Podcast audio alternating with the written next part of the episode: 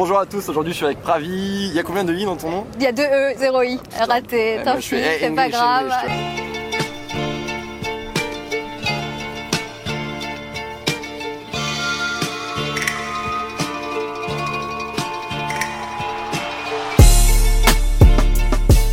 Pravina dans cette vidéo et euh, bah, une chaîne un petit peu similaire à la mienne, on traite un peu des mêmes, euh, des mêmes thématiques. Ouais, avec une approche différente. Du coup, moi, je fais beaucoup d'analyses de films euh, pour euh, analyser des, des personnages, des caractères et identifier des choses, des éléments qu'on peut appliquer dans notre vie quotidienne pour améliorer notre vie et nos relations avec les gens. Voilà, c'est ça. C'est-à-dire que par exemple, tu as fait une vidéo euh, que- enfin, que personnellement moi j'ai kiffé sur euh, le, le manga Dragon Ball Z. Où, en Oui, fait, tu vas, prendre, marché. tu vas prendre des personnages fictifs et tu vas dire tiens, bah voilà, est-ce que nous on peut s'identifier à ces personnages? Dragon Ball Z, oui, en gros, Ouais. c'était, j'avais appliqué un concept de psychologie qui est le Big Five, et euh, ce sont cinq critères qui sont considérés comme des critères de réussite, et je les ai appliqués à Sangoku et Vegeta pour savoir lequel des deux, finalement, quel profil était le plus enclin à réussir. Bah allez voir sa chaîne tout simplement, euh, allez regarder, t'as fait une analyse sur Lost aussi, c'est super cool. Mais aujourd'hui dans cette vidéo on va parler d'un truc, un sujet que j'ai envie d'aborder depuis longtemps, c'est celui des biais cognitifs. Alors les biais cognitifs c'est quoi? C'est en fait un, truchement dans votre jugement, en fait c'est une espèce de, de raccourci que vous allez prendre dont vous n'avez pas conscience. Hein, c'est un peu comme si on disait, euh, euh, je sais pas, par exemple tous les grands sont charismatiques, ou alors tous les professeurs d'histoire plus de la gueule. Vous voyez, on va avoir des, on va avoir des bugs dans notre cerveau comme ça qui vont nous aider en fait nous à prendre des décisions ou alors à se dire tiens cette situation elle est dangereuse et il y a tout un tas de biais cognitifs euh, dont on n'a pas conscience et qui sont, euh, qui sont hyper intéressants parce que on les rencontre dans la vie de tous les jours, que ce soit dans notre travail ou alors dans le marketing quand les gens veulent nous vendre quelque chose. D'ailleurs il y en a un qui est très intéressant, je sais pas si tu le connais celui-là, c'est le l'effet Ikea. Non, c'est quoi En fait, ce biais cognitif-là, c'est en fait, on a, ten- on a tendance à accorder plus de valeur à une chose à laquelle on a contribué. Et donc tes meubles Oui. Ikea, en fait, tu les montes toi-même. Et au final, tu te fais bien niquer dans l'affaire parce que tu vas acheter un meuble qui, au final, est pas si cheap que ça. Et en plus, euh, je sais pas, moi perso, j'ai monté un lit Ikea l'autre jour, j'y ai passé la journée entière. Ouais. Donc au final, ce temps-là, euh, si je l'avais mis au service de mon travail, euh, j'aurais mieux fait d'acheter un lit à 1000 balles. L'engagement que tu tu as vois. mis dans la construction t'a Voilà. donné un rapport affectif avec l'objet. Exactement. Un rapport affectif avec ton Exactement. lit. Et ce lit, je ne le démonterai jamais, même si je dors très mal dessus. Et euh, oui, donc du coup, tu voulais parler des biais cognitifs. Et euh, de, de quel biais tu voulais parler? Eh bien, je ne sais pas, Marise. Dites-le moi. Alors, on peut parler euh, du, du biais. euh, alors, le, le plus connu, c'est euh, l'effet halo. Effet halo. T'en as déjà, tu le connais? Non, je connais pas celui-là. Alors, l'effet halo, c'est euh, celui où on va associer une personne. C'est un raccourci qu'on va faire sur une, une personne, donc c'est avec le visuel. C'est un raccourci qu'on fait entre le visuel qu'on a d'une personne et la personnalité euh, de cette personne. L'exemple le plus courant, c'est par exemple qu'on va considérer qu'une personne est intelligente si on la voit régulièrement en face d'une bibliothèque. Ah oui. Vois, D'accord. des, choses comme ça. Ça, c'est des, t'as des trucs de mise en scène, du coup, comme ça. Oui, dans. tu, vois, mec, tu prends un mec et tu lui mets une blouse blanche, tu vois. Oui, du coup, tu penses à un médecin. Ouais, ouais, tu sais, oh, ce mec-là fait 8 ans d'études. Oui, c'est vrai, ouais. Et euh, du coup, c'est euh, l'importance de, de la présentation. L'effet halo, il rappelle l'importance de la présentation euh, dans, dans notre société. Ouais. Et euh, toi, tu as, un avis euh, là-dessus? Tu penses que c'est quelque chose qu'on peut mettre en avant pour... Bah, les gens peuvent en jouer, mais enfin, c'est un truc qui peut nous, nous influencer. Par exemple, tu vois une pub avec un, tu vois, comme je disais, je prends mon exemple de la blouse blanche, mais un mec qui te dit oui, le tartre sur vos dents, nanana. Mm. Tu dis ah bah oui, lui c'est une personne d'autorité en fait. Oui. Donc ça va t'influencer dans le sens où tu vas accorder plus de crédibilité, crédibilité à cette personne. Et, euh, et toi, tu peux en Tu- jouer tu aussi. vois, et ce qui est intéressant avec les biais, ces biais de, c'est des biais de perception finalement. L'effet halo, t'en as d'autres, c'est l'effet Ouais. d'ancrage, voilà.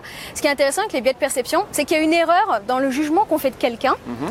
Et en fait, c'est pas vraiment une erreur, parce qu'une erreur, tu peux la mesurer. Si tu dis euh, 4 au lieu de 2, tu sais que ton erreur, elle est de 2. Alors qu'un biais, tu sais pas à quel point tu te trompes. Exactement. Tu ne peux pas mesurer la- l'ampleur de la tromperie nous, avec de- un, on est en biais. train de vous biaiser avec le avec l'effet halo parce que regardez, on a mis des chemises de gens intelligents. En fait, vous savez pas, mais en bas, on a des Ah, joggings et des requins, tu vois. Non mais tu vois, c'est les chemises qui font. Là, t'as un peu des codes comme Bobo ça. parisien surtout. Ouais, où ça fait un peu, ça fait un peu, euh, ça fait un peu travail, tu vois, où ça fait un peu, euh, bon, ça fait un peu vacances aussi. Mais bon, bref, en tout cas, c'est quelque chose comme ça. Si vous, vous, vous voulez utiliser l'effet halo, euh, vous pouvez faire une mise en scène. Euh, vous pouvez dire, moi, je vais m'habiller de telle façon, je vais me filmer devant tel cadre, et automatiquement, les gens vont croire que je suis telle personne. Et l'effet de halo, quand on va plus loin, finalement, si on pousse plus loin, c'est euh, l'identité visuelle qu'on peut créer. Tu vois, par Mhm. exemple, tu vas avoir une. Si par exemple, tu veux te. Alors, je pense à un, truc que j'ai eu en one-on-one, euh, quand tu es euh, consultant et que tu es en freelance, le fait de pouvoir facturer plus cher à ses clients, euh, il a fallu qu'il recrée une identité virtuelle, une identité visible qui est plus expansive pour Qui pouvoir justifie. facturer, qui justifie, d'ailleurs, qui Ah, contribue ouais. à pouvoir facturer euh, plus à ses clients et ne plus être le jeune diplômé qui sort euh, de, de l'école.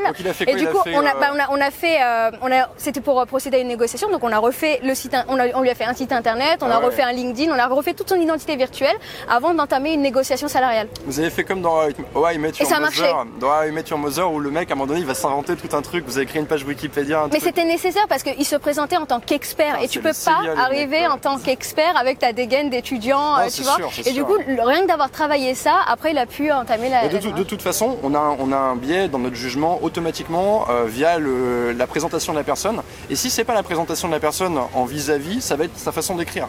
Son Ah. vocabulaire, les fautes ou pas d'orthographe. Moi, quand je lis un mail où il y a des fautes d'orthographe, j'imagine tout de suite avoir affaire à quelqu'un, euh, on va dire, qui a un statut social un peu moins important. Parce que je me dis, bah, cette personne. euh, Alors que finalement, peut-être qu'elle a juste, euh, elle est juste pas à l'aise avec l'écrit. Ouais, par exemple, ouais. Tout Ouais. à fait.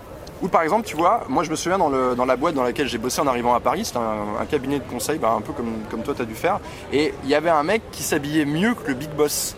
Bah crois-moi que ce mec-là, ça, ça jouait en sa faveur aussi. Ça, ça joue, euh, je pense, dans certains, en- des pas partout, euh, parce que ça peut agresser dans certains environnements, Ouais. mais par exemple dans un environnement euh, où tu as affaire à, de la- à une, À la une clientèle, clientèle, quand tu es en exactement, B2, même en B2B ou B2C, les deux, les deux Mhm. cas, l'apparence physique joue énormément et effectivement, tu peux être super bon si tu arrives habillé comme un, un- tu vois, avec... j'ai pas envie d'insulter qui que ce soit, tu vois, mais Insulte, comme un clochard, bon, eh ben tu, euh, tu, tu seras beaucoup, ta, tu- ta valeur perçue sera inférieure à ta valeur réelle.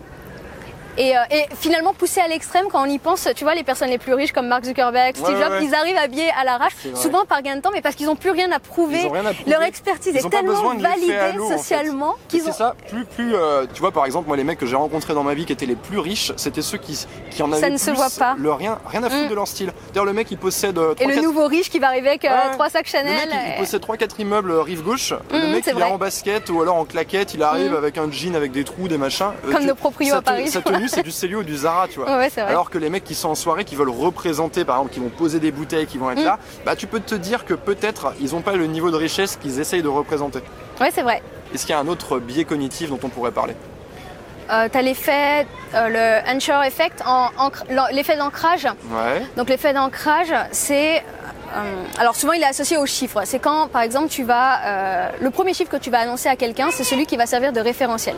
Donc l'effet d'ancrage, c'est celui qui, par exemple, le- le- l'exemple le, plus connu, c'est celui de la négociation salariale. Ouais. Le premier qui annonce le chiffre, le montant euh, de, de salaire qui est demandé, ça va être le salaire de base autour duquel il y aura euh, une négociation négo, qui, va ok. se faire, qui va se faire.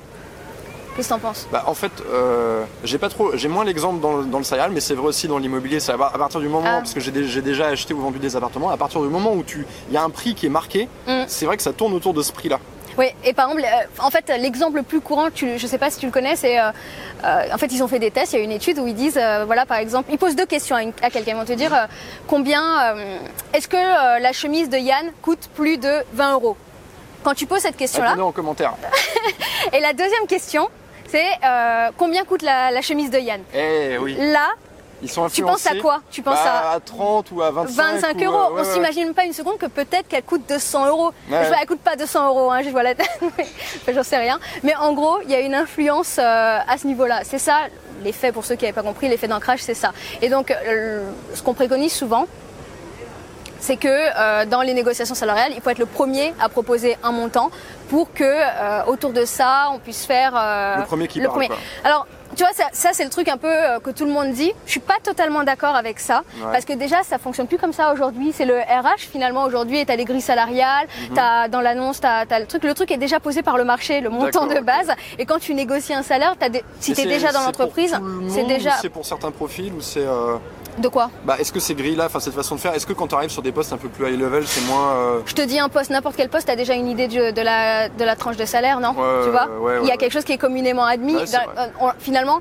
qu'est-ce qui fait l'effet d'ancrage Enfin, c'est l'effet d'ancrage. euh, ce qui est intéressant, désolé, alors moi je bifurque tout le temps. Ce qui est intéressant, c'est que tu vois, les biais. Euh, Aujourd'hui, on a l'impression qu'il faut lutter contre les biais Ouais. pour lutter contre le fait d'être euh, moins bien payé que ce qu'on veut, Oui. pour euh, voir les gens euh, mieux que ce qu'ils renvoient. Tu vois, on, on- on- donc on a l'impression qu'on doit lutter les biais parce qu'on est dans une culture où finalement ils ont été utilisés à notre rencontre parce que c'est une, une culture marketing. Le marketing dans lequel on baigne a utilisé ces biais cognitifs donc des, des choses qui sont considérées comme négatives par notre cerveau parce qu'ils ont été issus utilisés à notre rencontre. voilà, Ils sont utilisés à notre rencontre aujourd'hui pour qu'on fasse des choses malgré nous ou qu'on perçoive les choses autrement qu'elles sont vraiment. Alors qu'à la base, les biais, le je pense que le cerveau il est pas contre nous. Il agit rarement contre nous. Et nous les biais, service, à la base, biais, étaient fait. là pour nous rendre service. Parce qu'un biais, finalement, quand tu as un biais d'ancrage, quand tu as un biais de halo, qu'est-ce que tu fais en fait? Tu mets de l'ordre dans les idées. Tu Ouais. pars de, du, de- du rien, du chaos, et tu mets de l'ordre. Par exemple, le biais de, de halo, tu vois quelqu'un et euh, tu vas l'associer à des choses. Et donc, ce que tu vas faire, c'est que tu vas absorber les choses essentielles et tu vas évacuer les éléments d'information qui ne servent à rien. Ouais. Et ça va te permettre de, de Mais, prendre euh, des décisions, de faire des raccourcis. Ou par vrai. exemple, par exemple, on associe vachement la beauté à euh, quelque chose de bien, à quelque chose qui est, euh, ou même la bonne santé. Mhm. Donc par exemple, euh, les pommes qui ont une, une sale forme, tu vois, on va se dire ah c'est pas bon. Et aujourd'hui il y a un, un marché qui se crée Ouais, avec euh, les fruits qui sont moches mais qui, et qui ont exactement Et, les mêmes euh, nutriments et tout. Et pourquoi il y a ce, ce biais-là? Pourquoi on a l'impression qu'un fruit qui a une sale Mais forme ça fait partie de l'évolution. Bah, parce que- ça. Je pense que que si je garde ton exemple des, des fruits par exemple, il y, a ces, il y a ces espèces d'images qui rendent tout le monde dingue. Vous savez, les trucs où il y a plein de trous partout. Moi, je sais que quand je les regarde, ça me donne envie de gerber. Et ben typiquement, en fait, ça c'est associé. Nous, on a, c'est aussi un biais, c'est-à-dire qu'en fait, ça sert à nous protéger. Oui. En fait, l'être humain, après génération après génération, il a remarqué que dans la nature, généralement, ce, ce genre de pattern géométrique, c'était un truc pas bon. Tu oui c'était euh, pourri mange- en fait. C'était un biais qui servait à notre survie. Parce que Exactement. euh, normalement, euh, le, le fruit qui, est- qui a une sale forme, mais qui est quand même bon, relève de l'exception. Exactement. Et donc il était fait, il était mis à notre service. Qu'aujourd'hui, euh, dans la culture dans laquelle on évolue, on n'était pas du tout parti pour parler un peu politique, mais, Ah, bah, mais c'est vrai que dans la culture dans laquelle on évolue, ces biais-là sont utilisés à notre rencontre, alors qu'à la base, ils sont quand même à notre service. Alors aujourd'hui, je pense que c'est indispensable d'avoir connaissance de ces biais, surtout lorsqu'on évolue en entreprise, lorsque même pour avoir, pour Bah, mieux voir le monde. nous, Quand tu regardes la télé, vois. quand tu regardes, quand es sur Internet aussi, mais tu en as tellement en fait. C'est important de le savoir. C'est comme les techniques de manipulation. Il faut les connaître pour pouvoir s'en défendre, pour pouvoir s'en protéger. Exactement. Et, euh, et finalement, on n'apprend pas à, tu vois, à leur faire confiance. En, Ouais, on a un- il faut pas, voilà, c'est ça en fait. Faut, faut- faut- je, je reste sur cette idée que en fait les biais sont là, pour, ils sont à notre service et ils sont au service de l'espèce humaine. Mm. Et typiquement, c'est pour te dire, bah tiens, cette situation elle est dangereuse, fuis. En fait, notre cerveau, il consomme de l'énergie, il consomme euh, des, des- des calories, il brûle. le- D'ailleurs, c'est, enfin, ça, ça consomme plus d'énergie que les muscles. Alors à vérifier, je suis pas sûr, mais euh, c'est vrai que notre cerveau, il a envie d'économiser. Donc en fait, le fait d'avoir des biais, des raccourcis dans le Mm. jugement, ça permet d'agir vite. Ouais. Et si à un moment donné, tu vois un animal foncer sur toi, bah, c'est bien d'avoir un. de savoir qu'il faut vite courir, quoi. Exactement. Et il y a un biais euh, dont je, mais il y a un biais dont je veux parler qui justement, comme tu dis, c'est très bien de le connaître pour, euh, bah, pour pas en être joué. Et typiquement, c'est un biais qui touche aux relations. C'est-à-dire que l'être humain, c'est euh, l'être humain, on- il est. Euh... C'est bon, t'as fini avec ta chaise? Elle peut pas soulever sa chaise. Putain. L'être humain, c'est un internel insatisfait. C'est-à-dire que euh, on est toujours, et je vais l'appliquer, euh, je vais l'appliquer à l'idée de relation. Et c'est ce qu'on appelle le biais d'optimisme. Le biais d'optimisme, en fait, Mm. c'est euh, t'as, tendance à voir le futur comme meilleur. Peut-être tu t'imagines pas ton futur, tu vas pas te dire ah euh, dans trois ans je vais avoir un cancer ou je vais avoir ceci. Tu, tu vois un futur positif. Mhm. Et typiquement, ça, c'est un biais qui va faire qu'il y a beaucoup de gens qui vont se retrouver dans, des, dans un cycle de relations court parce qu'ils vont être avec euh, un ou une partenaire et euh, ils vont se dire oh bah le prochain ça va être mieux. Ah On ouais. prend des décisions en s'imaginant En fait, le en fait, meilleur a- des cas. Il y a deux choses qui, qui jouent en fait. Les gens vont trouver un partenaire, comme il y a ce biais d'optimisme, ils vont se dire ça va être génial avec ce partenaire, on va être amoureux, ça va être ça va être génial comme ça, je vais enfin atteindre le bonheur, ma, ma vie va enfin atteindre une espèce d'épanouissement et, et ce sera bon. Donc déjà tu as une première déception. Tu vois, ça c'est le biais d'optimisme qui te fait dire que, bon, plus toutes les histoires qu'on nous raconte en disant voilà, tu vas être amoureux, ça va être ceci, ça va être cela. Mm. Ouais, sauf que 5 ans après, bah, le mec il met le biberon du bébé, machin, euh, on a mal dormi, etc. Et on n'y pense plus trop et, Mm. et on, a, on a de l'insatisfaction. Donc tu vois, il y a déjà un premier, euh, une espèce de. euh, c'est pas un mensonge, mais tu vois, on s'est, un petit- on s'est, euh, on s'est survendu le truc à nous-mêmes Mhm. à cause de ce biais. Et ensuite, ce biais va encore fonctionner parce que le mec va se dire, ou la meuf va se dire, avec un autre partenaire, ça va être mieux. Tu vois Ah ce que oui, je veux oui, dire oui, ouais. Ce qui entraîne en fait finalement dans une espèce de cercle d'insatisfaction. Moi, c'est un truc que j'ai beaucoup vu avec mes clients, c'est-à-dire je rencontre une meuf, ça va être génial comme ça. Ah bah finalement, en fait, tu restes pas dans le bonheur indéfiniment. Tu, effectivement, quand tu sors avec la personne, au début, tu vas avoir une espèce de pic. C'est comme quelqu'un qui dit ah ça y est, j'ai écrit un livre. Je suis ce mec qui a écrit un livre. Sauf qu'en fait, un an plus tard, ouais, ok, j'ai écrit un livre. Et tu te dis bon, maintenant, je vais écrire un autre livre. Tu vois ce que je veux dire? En fait, on va toujours essayer d'aller chercher quelque chose de mieux. Et ça, ça va empêcher plein de gens euh, de rester en couple, par exemple, parce qu'ils vont être dans cette insatisfaction. Ils vont pas supporter, en fait. Ils vont toujours chercher à se dire, moi, je veux revivre, je veux un niveau euh, de, satisfaction avec mon couple comme dans les deux premiers mois. Sauf que ça n'existe pas. Tu peux pas dans un couple être, avoir, le, avoir exactement la même sensation des deux premiers mois au bout de 10 ans, c'est pas possible. Mais du coup, ça voudrait dire que ce biais d'optimisme que tu as dans les deux premiers mois du, du couple, cette sensation de bonheur, c'est dû à la projection d'un futur euh, plus heureux Non, je dirais plus qu'en fait le biais d'optimisme, c'est plutôt ce que tu vas te dire, parce que les deux premiers mois, tu es dans une sorte de passion amoureuse qui fait que de toute façon, tu Mm, vas ressentir ouais. quelque chose de très très ça, puissant. C'est plutôt là, en fait, on va dire, en fait, euh, j'ai un petit peu, euh, j'ai un peu pris un raccourci, mais en fait, dans les premiers mois de la relation, dans un amour chimiquement pur Mm. entre guillemets. C'est-à-dire qu'en fait, ils ont observé le sous IRM, le cerveau des gens qui étaient dans cette passion amoureuse. Au bout de 3, 4, 5 mois, ça peut durer plus même. Et en fait, ce sont les mêmes zones du cerveau qui sont stimulées que quand tu prends de la cocaïne. Donc on est vraiment drogué par la passion amoureuse. Et c'est intéressant parce que euh, tu peux pas vivre là-dedans en permanence. Mm. Tu vois, les, les gens qui sont euh, passionnément amoureux, euh, ils ont pas besoin de beaucoup dormir, ils sont toujours en forme, ils sont toujours joyeux, tout est bien, tout Pas est forcément génial. que dans la relation sentimentale, hein, toute forme Ouais. de passion euh, Exactement. te suscite euh, cette émotion-là. Exactement. Et euh, sauf qu'en fait, à un moment donné, tu peux pas vivre éternellement. En tout cas, pour ce qui est de la passion amoureuse, ton couple ne peut pas perdurer indéfiniment Mm. là-dedans. Donc, il va y avoir une espèce de truc qui arrive à plein de mecs ou plein de femmes où ils vont se réveiller le lendemain matin, ils vont se dire ouais, euh, euh, tiens, je ne ressens plus ce truc-là. Mhm. Tu vois? Et du coup, comment faire pour lutter contre ce, comment faire pour lutter contre ce biais d'optimisme qui peut, qui peut moi m'amener comme ça à, à- à cycler sur plein de relations où je suis jamais content, je suis toujours insatisfait. Je vois plusieurs solutions que, que j'ai envie de partager dans cette vidéo. C'est la première chose, et ça c'est une chose que j'ai observé chez les gens qui étaient globalement assez heureux dans la vie autour de moi, c'est que leur satisfaction ne dépend pas que de leur partenaire. C'est-à-dire que si, euh, si tu cherches, si ta satisfaction ne vient que de ta partenaire, hein, les éternels insatisfaits, moi je vois chez, des anciens clients que j'ai eu, c'est les mecs qui. Leur satisfaction ne vient que du fait de sortir avec une femme. Donc à un moment donné, ils vont avoir envie de renouveler cette satisfaction, pour- comme pour avoir un shot. Tu vois ce que je veux Mhm. dire? Alors que si toi dans ta vie tu cultives une autre satisfaction, qui peut être, euh, euh, je sais pas, ta passion pour la photographie, qui peut être, euh, euh, je sais pas, t'occuper, euh, euh, faire du bénévolat, enfin Est-ce que tu crois pas que que, ce soit- biais-là, excuse-moi, je te coupe.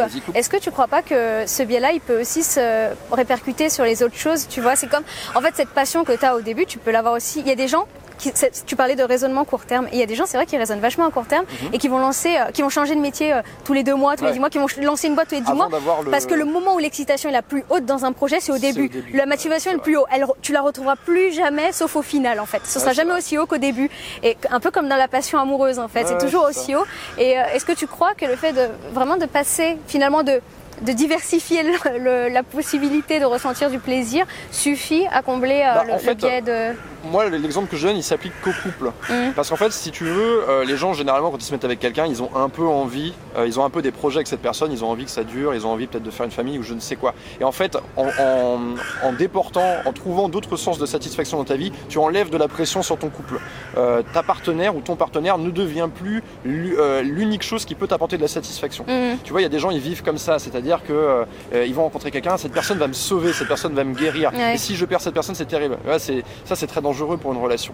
Or, si ton Faut un juste milieu parce que l'autre Ouais. extrême est aussi dangereux. Je trouve l'extrême indépendance euh, ah bien sûr, bien peut sûr. aussi porter parce que du- il faut le, le bon Il équilibre en faut quand termes même que tu aies d'engagement. besoin de l'autre, évidemment. C'est l'idée, c'est pas de se mettre en couple et dire ouais, j'ai pas besoin de Je l'autre. m'en fous. euh, Et justement, mon deux- mon- le deuxième conseil que je vais donner, justement, qui, qui- qui, justement vient répondre à ça et qui est combiné avec le premier, je trouve fonctionne bien, c'est le fait d'envisager ta relation vraiment comme un partenariat et de faire de ton ou ta partenaire un allié. Mm. C'est-à-dire que tu n'es plus, plus en train de te dire ouais j'attends cette personne qu'elle m'apporte du plaisir, mais cette personne, elle travaille avec moi Mhm. sur euh, telle ou telle ou telle euh, chose, tel ou tel projet, et on est en construction sur quelque chose. Ah c'est marrant, tu et vois. ça, ça donc, nous apporte du du, plaisir. du coup, c'est une notion de, de l'amour et de la relation comme un, une entreprise. Bah en fait, typiquement, euh, ouais, je pense que ça fait un peu sale de dire ça, mais euh, je préfère- c'est pour ça que je préfère parler de partenariat. Est-ce que ça rentre pas dans une logique de consommation que du coup finalement on applique aussi dans les relations? Est-ce que nécessairement l'autre doit être utile à notre intérêt professionnel ou autre?